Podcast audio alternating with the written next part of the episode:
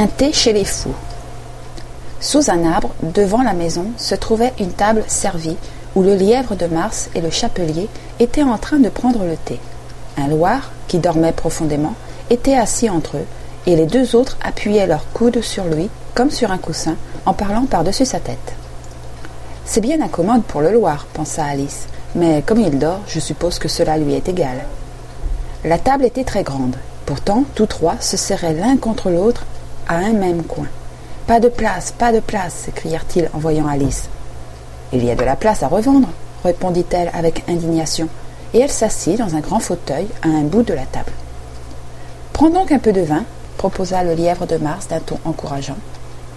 Alice promena son regard tout autour de la table, mais elle n'aperçut que du thé. Je ne vois pas de vin, fit-elle observer. Il n'y en a pas, dit le lièvre de Mars. En ce cas, ce n'est pas très poli de votre part de m'en offrir, répliqua Alice d'un ton furieux. Ce n'est pas très poli de ta part de t'asseoir sans y être invité, riposta le lièvre de Mars. Je ne savais pas que c'était votre table, répondit Alice. Elle est mise pour plus de trois personnes. Tu as besoin de te faire couper les cheveux, déclara le chapelier.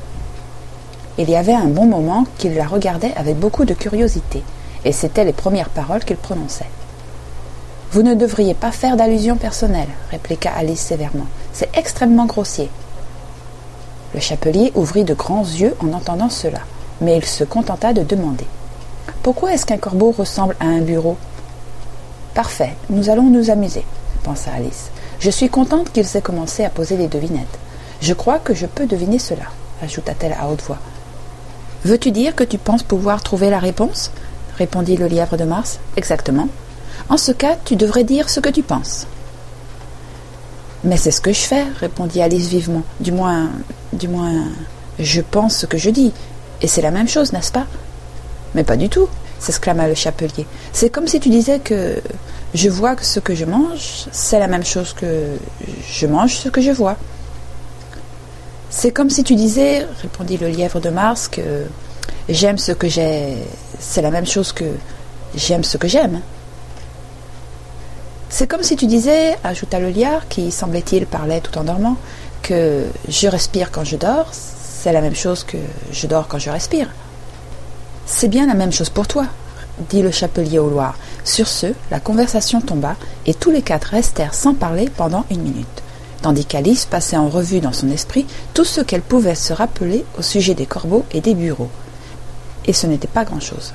Le chapelier fut le premier à rompre le silence. Quel jour du mois sommes-nous demanda-t-il en se tournant vers Alice. Il avait tiré sa montre de sa poche et la regardait d'un air inquiet, en la secouant et la portant à son oreille de temps à autre. Alice réfléchit un moment avant de répondre Le 4.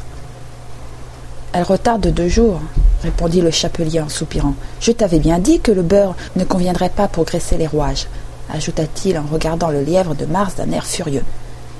C'était le meilleur beurre que j'avais pu trouver, répondit l'autre d'un ton humble. Sans doute, mais quelques miettes ont dû entrer en même temps, grommela le chapelier.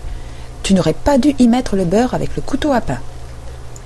Le lièvre de Mars prit la montre, la regarda tristement, puis la plongea dans sa tasse de thé et la regarda de nouveau. Mais il ne put trouver rien de mieux que de répéter sa remarque initiale. C'était la meilleure qualité beurre, croyez-moi. Alice, qui avait regardé par-dessus son épaule avec curiosité, s'exclama. Quelle drôle de montre Elle indique le jour du mois et elle n'indique pas l'heure. Pourquoi indiquerait-elle l'heure murmura le chapelier. Est-ce que ta montre à toi t'indique l'année où l'on est? Bien sûr que non, répondit Alice sans hésiter, mais c'est parce qu'elle reste dans la même année pendant très longtemps. Ce qui est exactement le cas de ma montre à moi, répondit le chapelier. Alice se sentit terriblement déconcertée. La remarque du chapelier semblait n'avoir aucun sens, et pourtant elle était grammaticalement correcte. Je ne comprends pas très bien, dit-elle aussi poliment qu'elle le put. Tiens, le Loir s'est rendormi, fit observer le chapelier, et il lui versa un peu de thé chaud sur le museau. Le Loir secoua la tête avec impatience, puis marmotta sans ouvrir les yeux. Bien sûr, bien sûr, c'est exactement ce que j'allais dire. As-tu trouvé la réponse à la devinette? répondit le chapelier en se tournant vers Alice. Non, j'y renonce. Quelle est la réponse? Je n'en ai pas la moindre idée, dit le chapelier. Moi non plus, dit le lièvre de Mars. Alice poussa un soupir de lassitude. Je crois que vous pourriez mieux employer votre temps, déclara-t-elle, que de le perdre à poser des devinettes dont vous ignorez la réponse.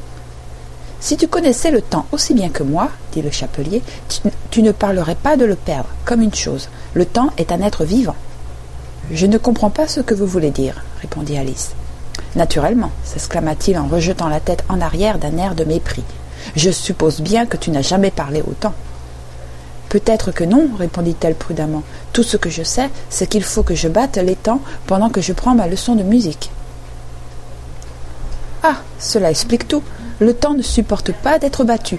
Si tu étais en bon terme avec lui, il ferait presque tout ce que tu voudrais de la pendule. Par exemple, suppose qu'il soit neuf heures du matin, l'heure de commencer tes leçons. Tu n'as qu'à dire un mot au temps, et les aiguilles tournent en un clin d'œil. Voilà qu'il est une heure et demie, l'heure du déjeuner. Si seulement cela pouvait être vrai, murmura le lièvre de Mars.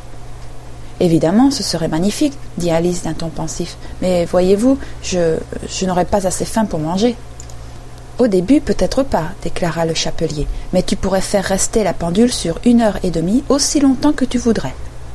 Est-ce ainsi que vous faites, vous? Le chapelier secoua négativement la tête d'un air lugubre. Hélas, non, répondit-il. Nous nous sommes disputés en mars dernier, juste avant que lui ne devienne fou. Il montra le lièvre de Mars de sa cuillère à thé. C'était au grand concert donné par la reine de cœur, où je devais chanter. Scintille, scintille, petite chauve-souris, comment s'étonner que tu sois ici? Je suppose que tu connais la chanson J'ai entendu quelque chose de ce genre, répondit Alice. Vois-tu, elle continue comme ceci, continua le chapelier. Loin au-dessus du monde, tu voles, comme un plateau de thé dans le ciel, scintille, scintille.